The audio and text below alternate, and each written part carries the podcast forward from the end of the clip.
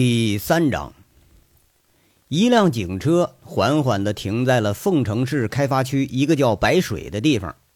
这里吧，原本是郊区农村，近两年呢，开发区的拓展把这里和市里头连成了一片。杨伟租住的房子就在这里。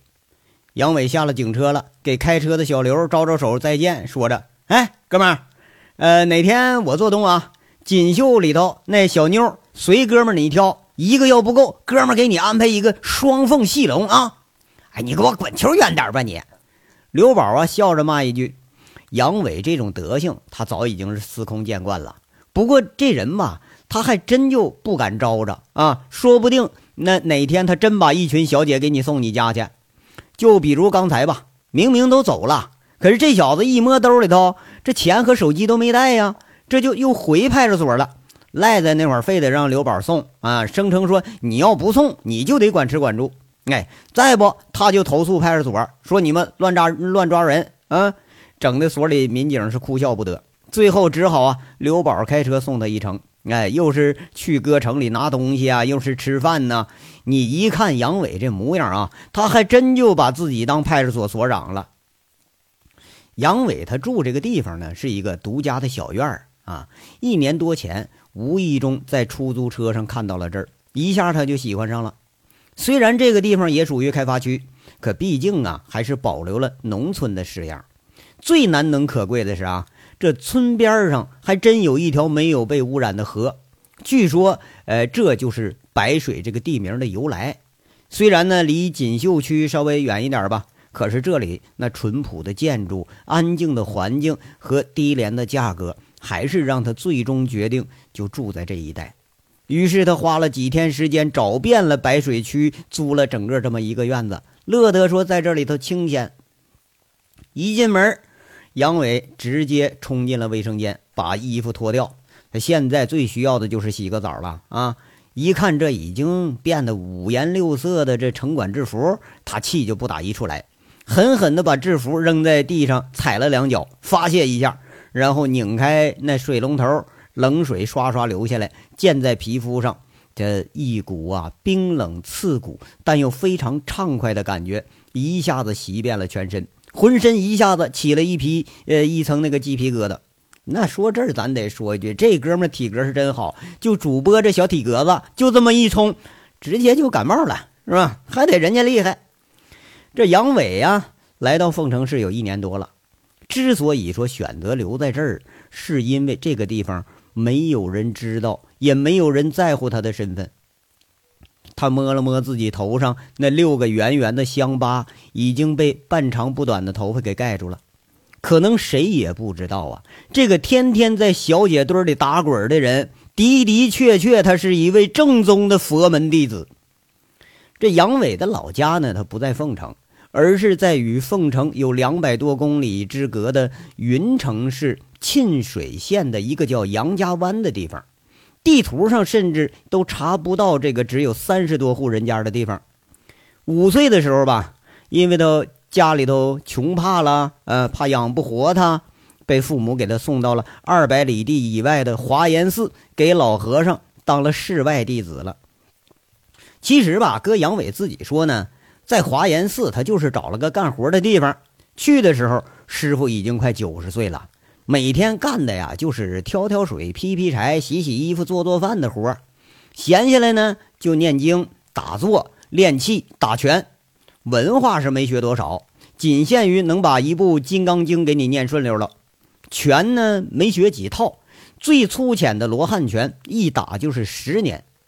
这十年间，原本担心养不活的杨伟出落得精精壮壮的，而且正式成为了空性大师，也就是老和尚的记名弟子，法号叫悟明。而坏就坏在了当弟子这件事上了。空性大师在一百零二岁上圆寂之后，从各地来吊唁的这些言语中呢。杨伟才发现，原来呀，自己的师傅居然是出身少林寺的佛学泰斗一类的人物。哎，他这个记名弟子啊，在辈分上要比这寺院里头其他和尚高出很多。再往后呢，就是华严寺，呃，被辟为国家一级文物保护单位，原先这青灯古佛三不管的寺院，因为这个旅游业和这个香火的兴盛，而成了油水颇足的地方。原先的和尚们是各司其职啊，呃，住持是佛教协会给选的。杨伟作为黑人黑户，不但说你户籍落实不了，就这个僧籍相关的度牒，那老和尚临死之前也没交代清楚啊。在与后来的这个寺院住持干了一仗之后。杨伟被蓄谋已久的和尚们给赶出了山门。十二年后啊，当还俗的杨伟足踏芒鞋、身披袈裟回到家里以后，家乡早已经物是人非了。在山上放了一辈子羊的老爹，最后死在了山上；娘呢，早已改嫁了，跟着个木匠也不知道跑哪儿去了。两个姐姐早都已经嫁到了外地。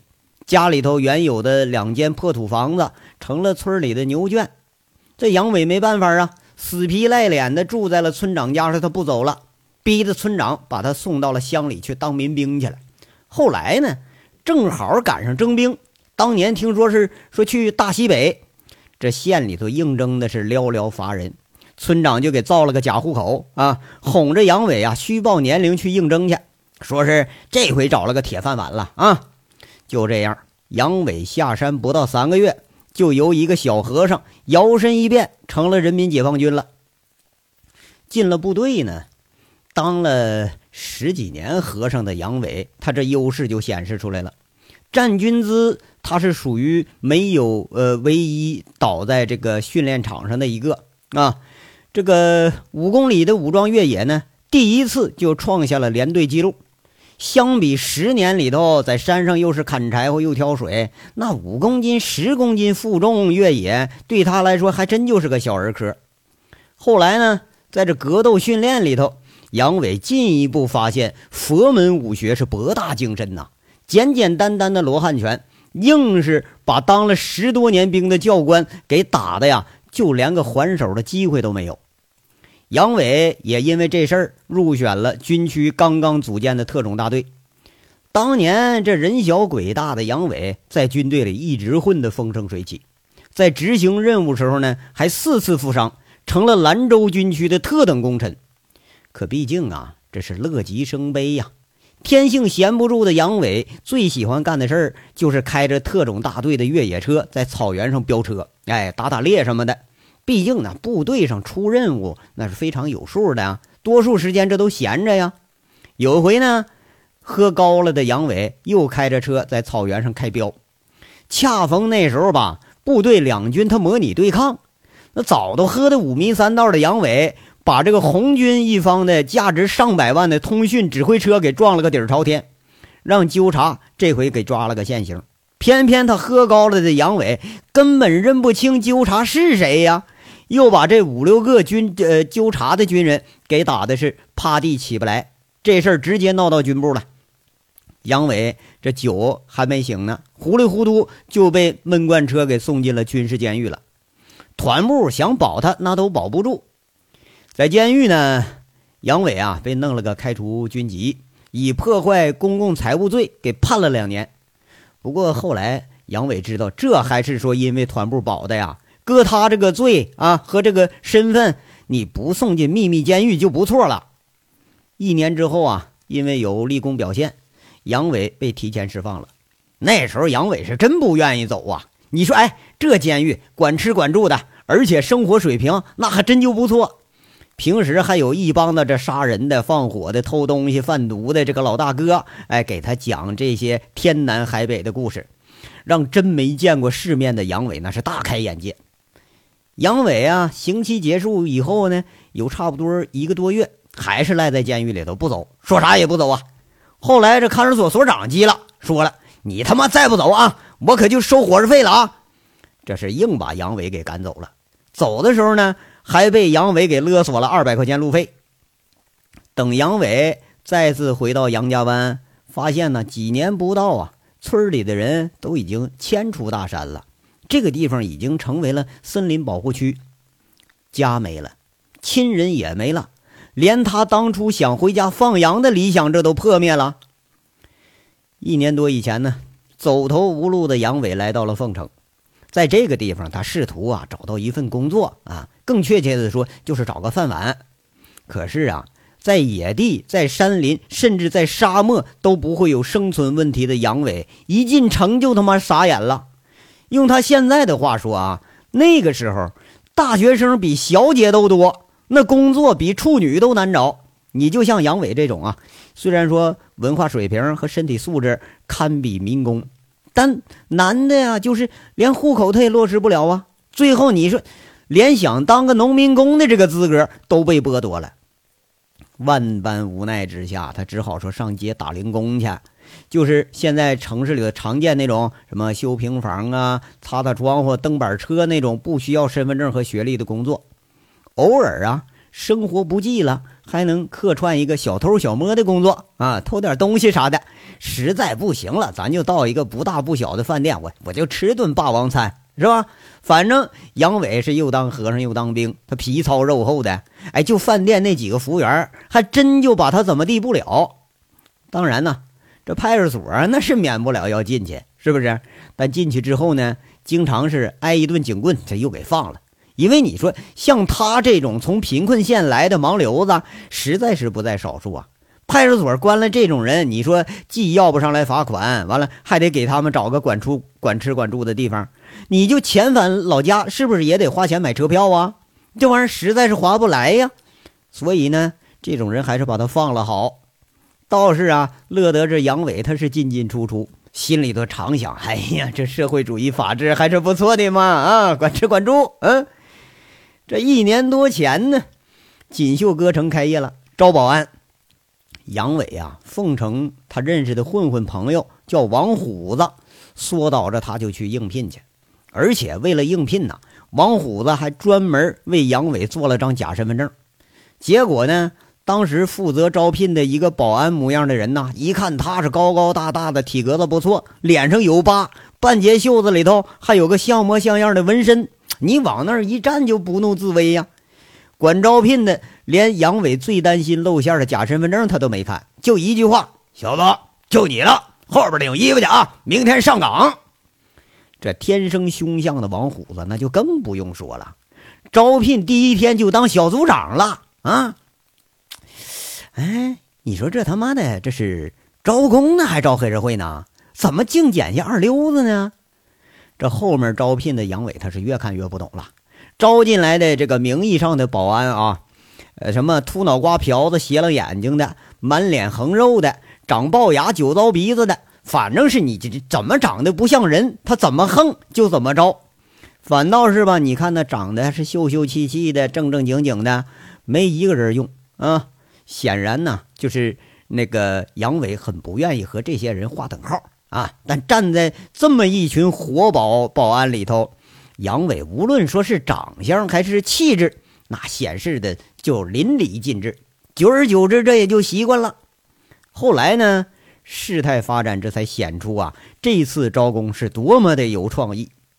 保安们平时吧，就负责给客人停个车，维持个秩序什么的，倒也看不出来。但一碰上喝酒闹事踢场子的，或者说是搞了小姐不给钱的，提了裤子不认账的，这群极品保安的作用，那还真是就无法替代。哎，你就想啊，高高矮矮一下子钻出来十好几个，满脸横肉，是龅牙牛眼，光头带疤，你就这这帮玩意儿，那比荷枪实弹的警察还有震撼力，那气势不是一般的厉害。要是客人嘛，对不对？你都是上这儿来玩来的。那谁也不愿意因为几百块钱跟自己过不去呀，基本上那就是所向披靡。你即使是和真正的黑社会咱来群殴来，就这帮小保安啊站一起，那也是有一定的威慑力。当然了哈，这个威慑的前提是没动手之前啊。那个，咱说实话啊，杨伟从来没想过说自己想干这行。可是你说除了这活吧，你还真就找不着比这个更好的工作。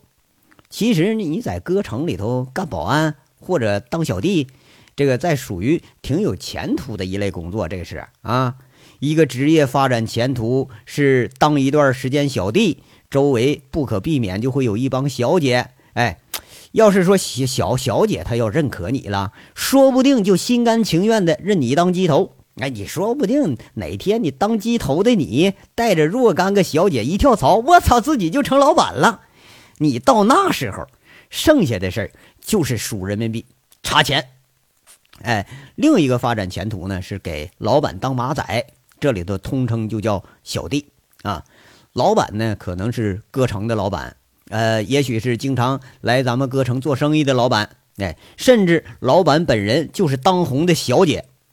这些人呢，经常会雇几个胆大手狠的小弟来处理一些非常正常的事儿啊。风险虽然说挺大吧，可收入毕竟它是非常可观的呀。杨伟这一当上保安之后，迅速就窜红了，那发红的速度和保持的时间，甚至堪比歌城的头牌小姐。原因是啥呢？他能打呀！哎。在歌城不到一年的时间里头，大大小小跟当地的什么混子啊，甚至说有黑社会背景的团伙，经历了十几战，他从来就没输过。哎，更例外的是哈，不但没有人被打坏，而且也没重手打坏过别人啊。要知道啊，那歌城混小弟的，基本都很难混过一年，不是说跳槽当老板了，就是让人给砍了。再不呢，就是出了重手了，犯了案了，你不得不跑路。而杨伟他明显是个异类，这个当然要归功于当和尚和当兵留下的好底子。不过杨伟吧，他就经常想，老和尚要是知道佛门修身养性的功夫用来给小姐们保驾护航，那说不定还真得把把老人家给气背过去。不到一年的时间。杨伟已经荣升歌城的保安队长了。哎，如果说这里头有那个评选机制的话，估计杨伟当了个先进工作者或者什么杰出青年什么的都没啥大问题。在小姐们眼里呢，他这人心眼不坏，人品凑合，起码知道维护小姐的权益，让小姐们很有安全感。在老板眼里呢，你看他要求不高，踏实可靠。最起码不会带着小姐去私奔呐，或者挖歌城的墙角去跳槽去。就这样的小弟，在如今这社会里头，那可是打着灯笼也难找啊。但杨伟呢，他自己可从来都没觉着自己说有多高端。这工资八百块钱涨到一千多块钱，而且呢，还时不时有小姐和老板给他塞小费。你说我操，这一个月挣好几千呢？啊，凑合，咱也算是个白领了吧？在他记忆里头，那可是从来没见过这么多钱。当和尚时候吧，对钱根本没有什么概念，最大面值的他就认识那个庙里头功德箱里的一块钱的纸币。当兵时候呢，呃，最多一个月领四十五块钱津贴。不过对他来说，呃，到那儿吧，管吃管住，这钱还真没啥用。嗯，直到上了社会才发现自己呀最需要的是什么。他觉着呀。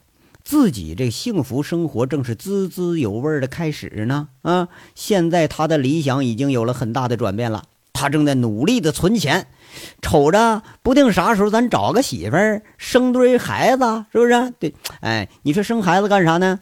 这个生完了再说吧，现在没想好。你说放羊吧，现在没地方；当和尚吧，又怕让人给撵出来。不过那都是以后的事儿了，咱总得先找个媳妇儿再说吧，是不是？找上了算呢。这章到这儿说完了，下章稍后接着说。感谢大家的收听。